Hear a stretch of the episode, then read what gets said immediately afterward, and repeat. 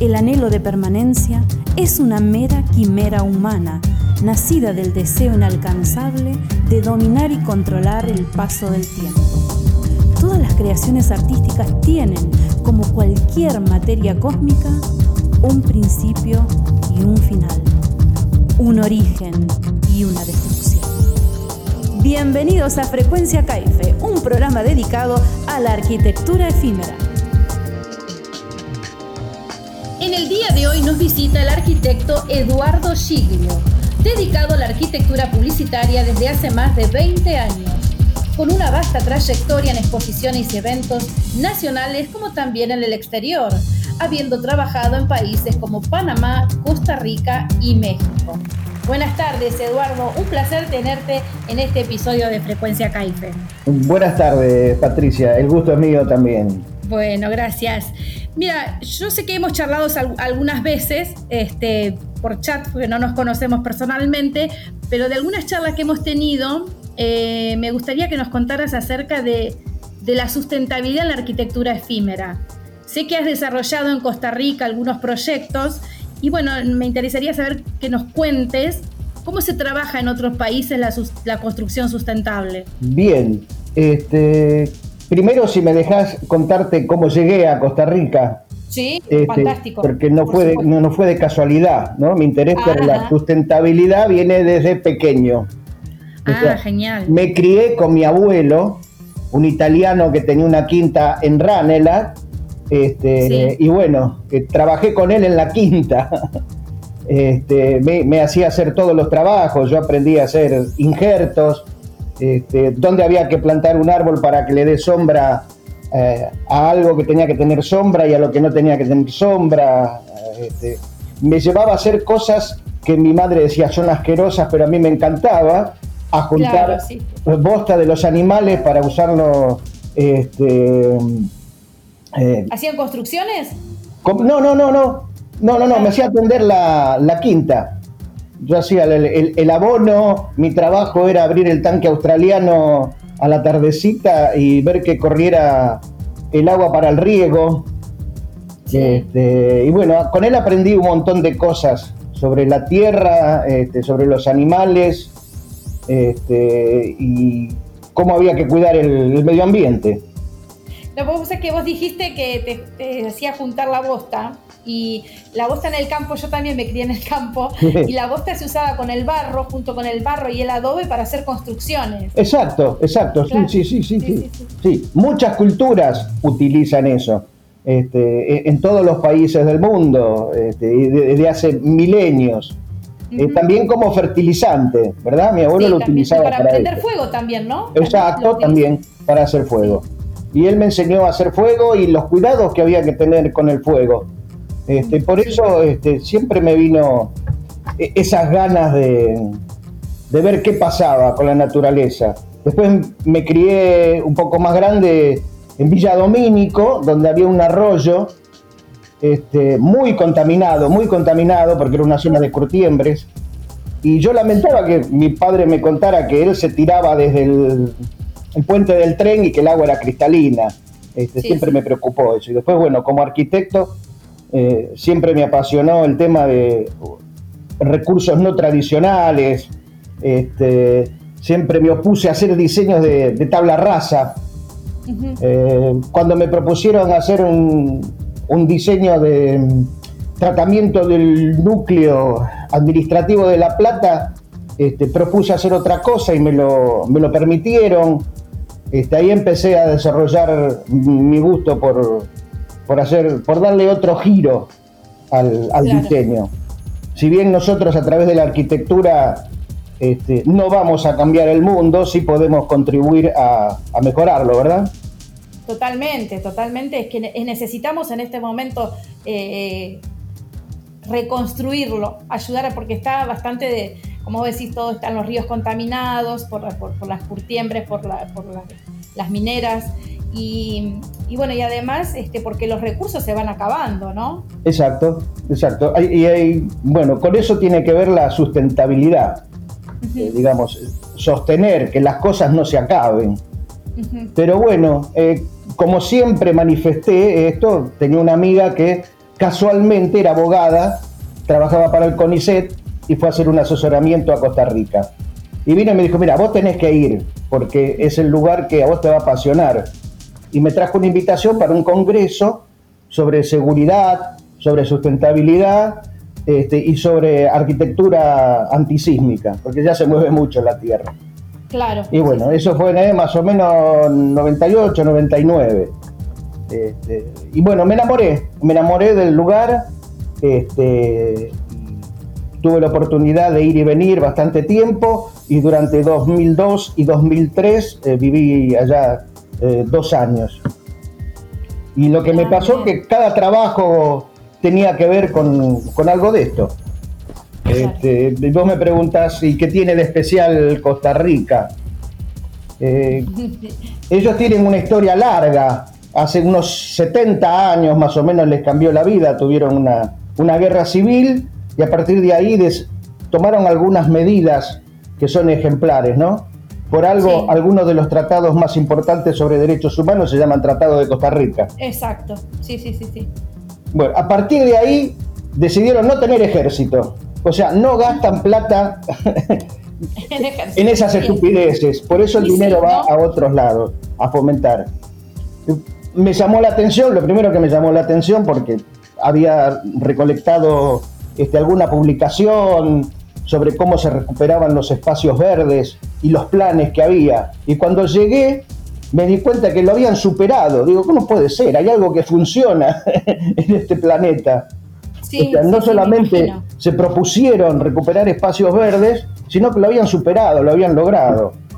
¿Cómo? Bueno, ellos tienen su, su estilo, ¿no? Eh, por ejemplo, la península de Osa es un lugar con una biodiversidad impresionante. Y había una maderera. Bueno, hicieron un convenio con Merck Charbidón. Ustedes este, nos dan la plata para expropiar la, maderera, para sacarla, y nosotros le dejamos que averigüen todo lo que tienen que averiguar por las plantas, los animales que sirvan para, para fabricar medicamentos y esas cosas. Este, bueno, no hay industria pesada, no hay industria pesada, le damos ventajas a que se establezca Intel. Y, así van, van logrando un montón de cosas. Pero bueno, y a partir de ahí eh, em, empecé a hacer algunos trabajos y en todos los trabajos tenía que ver esto. Eh, por ejemplo, trabajé en una fábrica de muebles, de mobiliario para oficinas, este, y el control que había sobre los, desechos que producía la fábrica eran mensuales. Este, ahí pudimos investigar este, y para conseguir unos puntitos para el ISO, la empresa decidió cambiar la compra de unos, tableros de MDF eh, que se los compraban a Chile y se los compraron a, España y eh, no tenían los contaminantes que tenían los que venían de, de Chile. Tenían urea y eso sirvió este, como, digamos, no, no, no iban a desechos, lo venían a buscar este, las plantaciones como fertilizante. Y mismo en la planta se hizo una quintita utilizando las otras cosas que no se llevaban como fertilizantes. Eh, digamos, eh, eh, en todo tenía que ver. Y, esta fábrica no estaba en el centro de la ciudad, ¿eh? Te puedo asegurar. Estaban en las afueras. En las afueras, en Ciudad Quesada, a kilómetros. Este, en una fábrica por la que pasaba un arroyuelo donde había lagarto perezoso, o sea, no estaba en el medio de la ciudad. Claro, claro, sí, sí, entiendo. Bueno, pero en realidad tendría que ser así, ¿no? Exacto, exacto. Hay mucho fomento a la recuperación de, todo lo verde. Vos te compras un terreno eh, y, y plantás y te liberan de algunos impuestos durante unos años o de acuerdo a lo que hayas plantado, ¿no? También me tocó hacer eh, un stand para el Instituto del Café. Este, sí. Disculpame, me, voy acordando así como, sí, como las cosas, ¿no?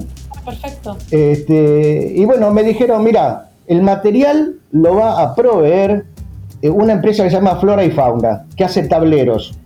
Hace unos tableros de, de picado reconstituido, como lo que nosotros llamamos OSB. Sí. Entonces tuve oportunidad de, visitar la planta y me contaban este, cómo había sido, cómo la habían construido. La dividieron en cuatro, no me acuerdo de las hectáreas que tenía, eso primero se plantó, ¿me escuchás? Sí, sí, te escucho, ¿eh? Este, primero se plantó un cuarto y comenzaron los trabajos de la planta. Se plantó otro cuarto y ya este, construyeron, cerraron el edificio. Plantaron otro cuarto y entraron las maquinarias. Eh, plantaron otro cuarto, el último cuarto, y empezaron a procesar el primero, porque plantaron una teca que crecía a una velocidad impresionante. O sea, crearon un reloj. Sí, sí. Solamente empezaron el segundo cuarto cuando terminaron el primero. Eh, y así van haciendo. Cuando llegaron al cuarto, el primero ya estaba crecido. Claro, O sea, no, no se destruía nada. Ahí aprendí lo que era sustentabilidad. Realmente, ¿no? Exacto, exacto. Y me, imagino que, em, que, habrá sido para vos una satisfacción haber, haber encontrado eh, esas técnicas. Exacto, exacto, sí, sí, sí, sí, sí. Y por ejemplo, yo creo que nos llevan este, una en, ese, en ese campo, ¿no? Nos llevan unos 30 años, por ejemplo. Estamos atrasados acá. Sí, sí, sí, sí, sí. sí. Ya bueno, en, el, Latinoamérica en el 2000, ser. En el 2000 ellos ya no tenían ninguna pintura este, con base de solvente, salvo alguna pintura para auto, y los talleres de auto tenían que devolver las latas adentro de un tacho y certificar que no lo habían tirado al, a la alcantarilla en control estricto. Todo era emulsión. Para pintar las casas, el antióxido, todo era emulsión. Este, y bueno, todo toda una filosofía, ¿no? Es una filosofía de vida y yo pienso que, es una decisión política también de un país, ¿no? Exacto. Si no tenemos una decisión política, esto... Es lo, que, lo, lo primero que te decía, ¿no? Es decir, nosotros podemos colaborar, a través de nuestra actividad. Sí. Eh, podemos ayudar, pero nunca vamos a poder cambiarlo si no hay una actitud política, ¿no? Sí, sí, sí. Porque volviendo atrás de lo que te contaba, este, podemos hacer unos diseños hermosos, unas urbanizaciones espectaculares, este, luchar contra la individualidad del ser humano, este, proponer que el famoso pulmón de la manzana no sea propiedad de cada uno, sino que sea una propiedad común y realmente sea un pulmón de manzana y eso contribuya. Pero todos queremos tener nuestra quintita. Este, y la decisión política también, decirle al señor, como te contaba lo de mi papá, decirle al señor de la curtiembre, señor, tiene que tratar el agua, ¿eh? no, me, no me coimé más al inspector. Sí, claro, al inspector, exacto. Pero bueno, este, de, alguna manera este, contribuimos, ¿no? Pero bueno, esperemos que alguna vez haya alguna decisión política de, cambiar la cosa. Sí, pues también me decías que también se propicia a la gente que tiene un, terreno y, siembra o, tiene esas cosas que, que, tienen un incentivo, ¿no? Es decir, bueno, vos sembrás acá y no, no pagás determinado impuesto. Entonces, acá, imagínate si eso lo aplicáramos acá en la Argentina, pero seríamos una cosa muy próspera, ¿no? Y la gente con tal de no pagar lo haría. Este... Exacto, por eso te digo, tenemos una costumbre de no pagar. Exacto. Y si a eso le, sumamos que, podríamos, este, que cada uno podría vivir de su huerta. Exacto.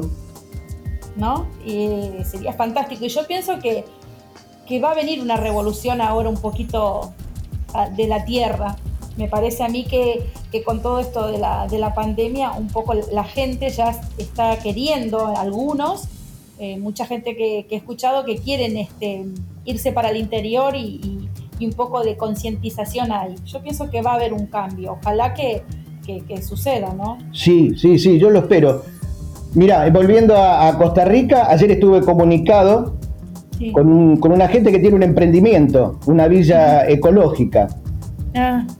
Este, bueno, y el plan es eh, urbanizar, pero no destruir, analizar el terreno, ver las vertientes, este, cuidar de no tocar nada, no destruir ningún árbol, al contrario, primero plantar y después ver este, de dónde, dónde construimos, conservar el medio ambiente, eh, construir donde están eh, no los mejores lugares, sino desde donde se ven los mejores lugares.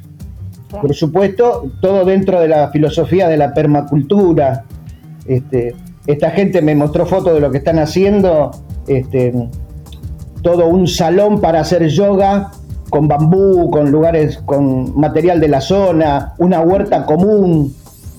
Este, bueno, yo comparto mucha ideología, pero bueno, eh, no soy vegetariano, no me dejarían entrar. Bueno, pero no creo que parte porque uno sea vegetariano, sino porque quiera cuidar el ambiente, porque también hay un hay un círculo en la cadena alimentaria también, Exacto. Eh, ¿Y acá en Argentina has visto algún proyecto de este tipo o no? Ni, ni, por casualidad. No, no, no, no, no. No, por eso. Eh, eso viene a partir de este, una filosofía, ¿no? Sí, sí, por ejemplo, No, pero viste, por ahí hay algún, alguna, alguien que, que por ahí esté haciendo algo muy chiquitito, pero que lo esté empezando a hacer, pero no, acá nada. me gustaría, me gustaría mucho. Este, pero te cuento algo más de las cosas chiquititas, ¿no? ¿Dónde empieza la filosofía? Mm. Este, nosotros no estamos acostumbrados a esas cosas. Me tocó este, hacer un viaje por la montaña, venir y estar parado 15 minutos y pensar, uy, hubo un accidente. No, la gente estaba parada porque estaba pasando una familia de perezosos y toda la gente estaba esperando que cruzara la ruta acá en Argentina alguien se bajaría y les daría una patada en el traste para que sigan cruzando más rápido. Sí, sí, sí, sí. Vivimos un poquito bastante con, otra, con otra locura. Yo estuve hace poquito también, este, paro siempre en, un lugar, en el centro de la ciudad, y tiene un jardín lleno de ardillas, de lagartijas, este, te vienen a comer del plato, se bajan los pájaros, es como que los animales reconocen que la gente es muy pacífica. Claro, si saben que no, van a sufrir este ningún maltrato. Exacto. Bueno, la verdad que increíble, ojalá que, se dé, ¿no? Y, en cuanto a las construcciones de stand, vos te dedicas hace 20 años, ¿hay algunas, has hecho algún proyecto de, sustentabilidad con, con, el tema de los stands aquí? No, no, no. En realidad, mira, lo que pienso que nuestra actividad siempre ha sido, espero no equivocarme lo que digo, de lo más sustentable. O sea, nosotros usamos y reusamos, reutilizamos.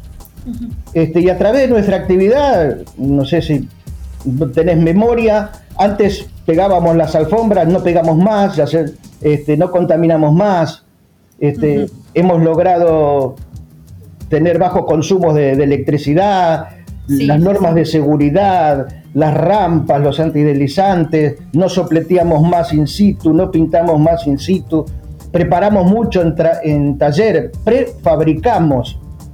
Este, realmente pienso que nuestra actividad es una de las más este, sustentables.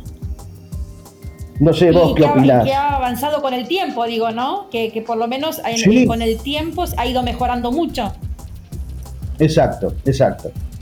Lo que sí, eh, eh. este, esto de que hacemos eh, arquitectura efímera hace que, cada, que, vayamos cada vez acelerando más lo, lo efímero, ¿no? Porque trabajamos para un medio que cambia constantemente. Ese mundo consumista.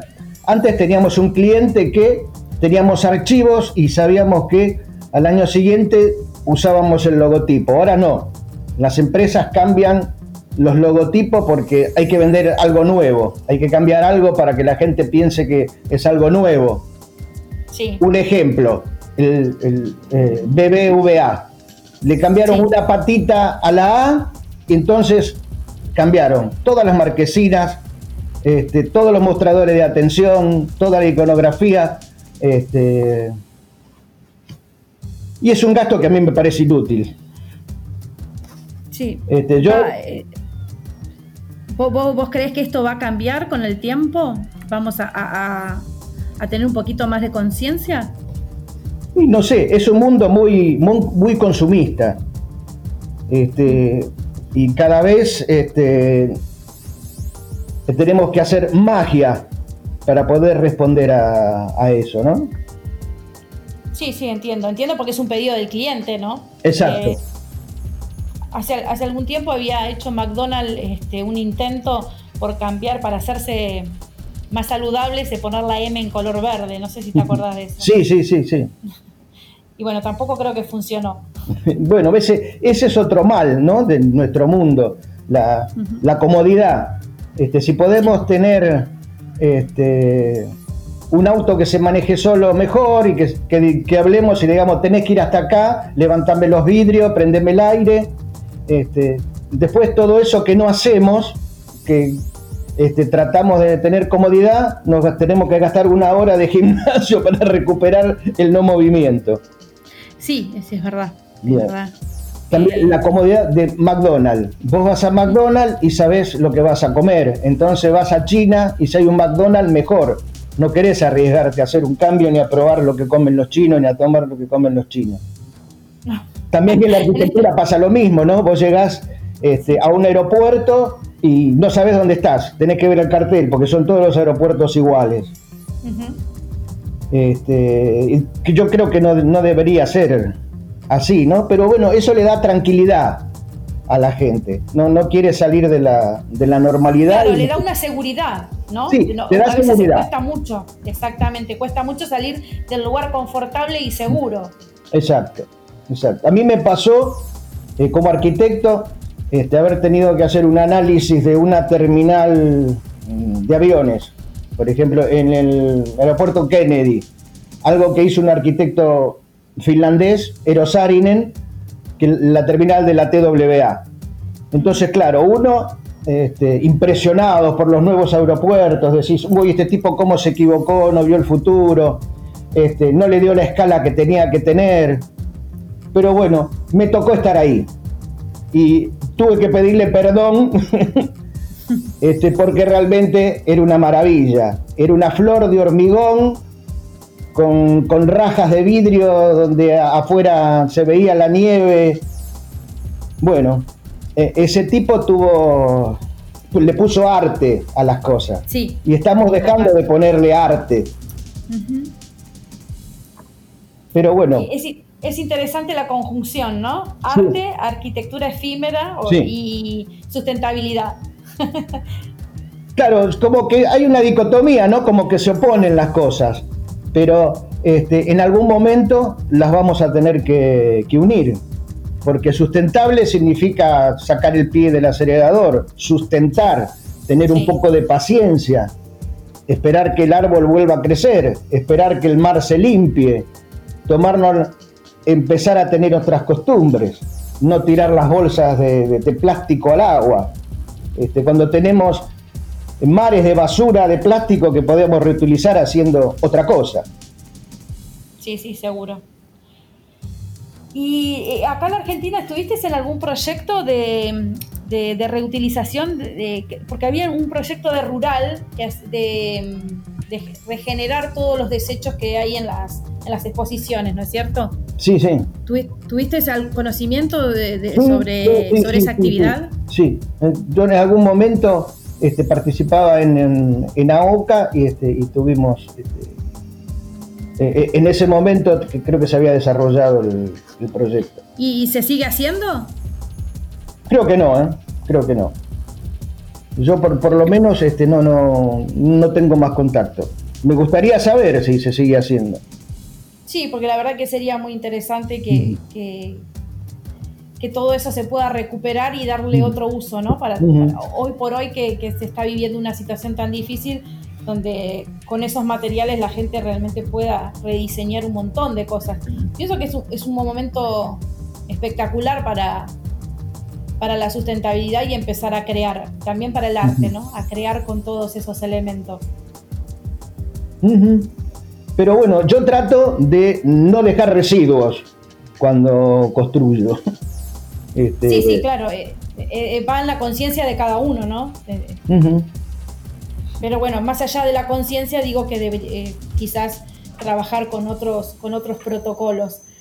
Pero esto lo dirá el tiempo, cómo, cómo vamos a seguir trabajando. Sí, esperemos, esperemos. Hay, que tener confianza. Este, estos procesos son, son largos no, no vamos a poder cambiarlo de un día para otro. Por lo menos eso es desde mi punto de vista, ¿no? Hay gente que está mucho más entusiasmada de cómo viene la cosa. Claro. Pero bueno, no, el miedo, o por mi miedo, es que generalmente cuando hacemos algún cambio o revolucionamos algo, nos vamos al otro extremo y producimos el efecto contrario. Sí, también. Este, yo creo que deberíamos ir este, de a poco. Este, yo creo que lo primero que tendríamos que hacer este, es tener un, nuevo código de edificación, este, una nueva normativa para todo lo que hagamos, ¿no? ya sea con arquitectura efímera, con arquitectura civil, este, con todo lo que se haga en, ese campo. Hay mucho para desarrollar, ¿no? Sí. Hay todo, todo un mundo para desarrollar, me parece a mí. Está muy virgen ese terreno. Exacto, exacto tenemos que empezar a, rever este, de qué manera vivimos en las ciudades, este, los tiempos que utilizamos para trasladarnos al trabajo, ¿no? Yo pienso que en el futuro se van a reír de, estas cosas, así como nosotros nos reímos de que hace 200 años alguien tenía que viajar a Tucumán y tardaba cinco días, y ahora nos tomamos un avión y llegamos en 40 minutos, ¿no? Sí, sí, totalmente.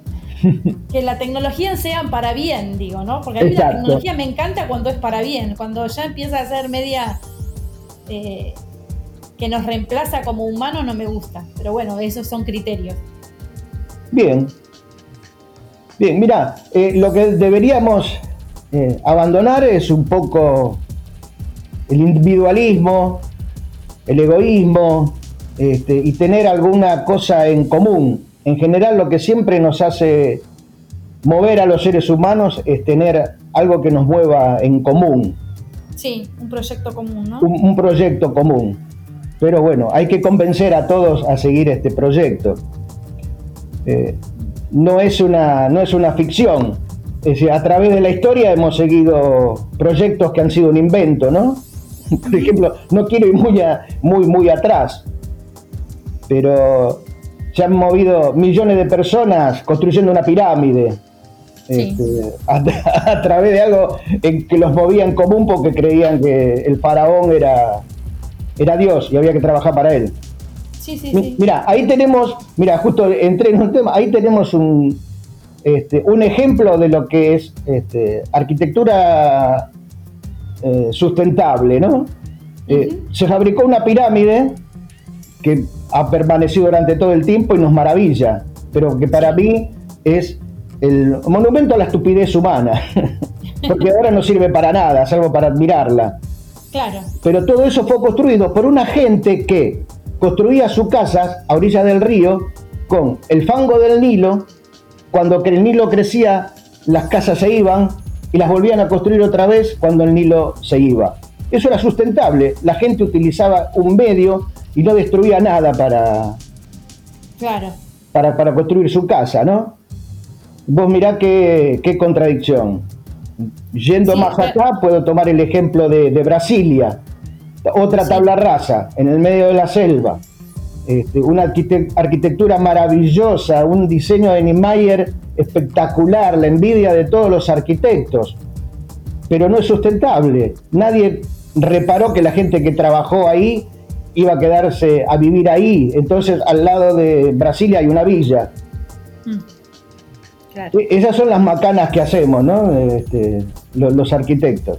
Pensando que vamos a cambiar el mundo, que Brasil iba a empezar a funcionar de diferente manera. Pero eso, los cambios son políticos, no son este, de volumetría ni de geometría. Es verdad es verdad. Si fuera cuestión de, de volumetría y geometría, eh, estaríamos mucho mejor, ¿no? Mucho mejor organizados. bueno, Eduardo, la verdad que fue un placer tenerte en este programa. Eh, esperamos contar con vos en otra ocasión, como siempre. Y bueno, muchísimas gracias por estos ratitos de charla eh, amena y bueno, espero que a todos nuestros oyentes les, guste. Yo te agradezco mucho este, eh, esta comunicación, este, me dejaste explayarme, Eh, no sé si te aclaré algún punto de lo, de lo que buscabas, pero este, soy muy contradictorio, ¿no? Te habrás dado cuenta, por un lado... y el este, humano es contradictorio. Sí, sí, sí, pero... El, humano es contradictorio y a veces uno no puede con todas esas cosas que, quizás quisiera y no puede hacer. Eh, es, un poco eso. Bueno, es que este tema da para mucho, Eduardo, da para mucho, pero bueno, este, o, por hoy eh, hemos hecho esta introducción y bueno, en algún momento esperemos que haya un lindo proyecto y podemos, podamos charlar de ese proyecto. Ojalá, ojalá. que así sea. Te mando un gran abrazo. Gracias, hasta luego Eduardo. Bueno, esto ha sido todo por hoy y nos despedimos hasta la próxima semana. Si nos quieren seguir, pueden hacerlo a través de nuestra web caife.com.ar o en nuestras redes sociales. En Facebook nos encontrás como Caife y estamos en Instagram como caife-ok. Hasta la próxima.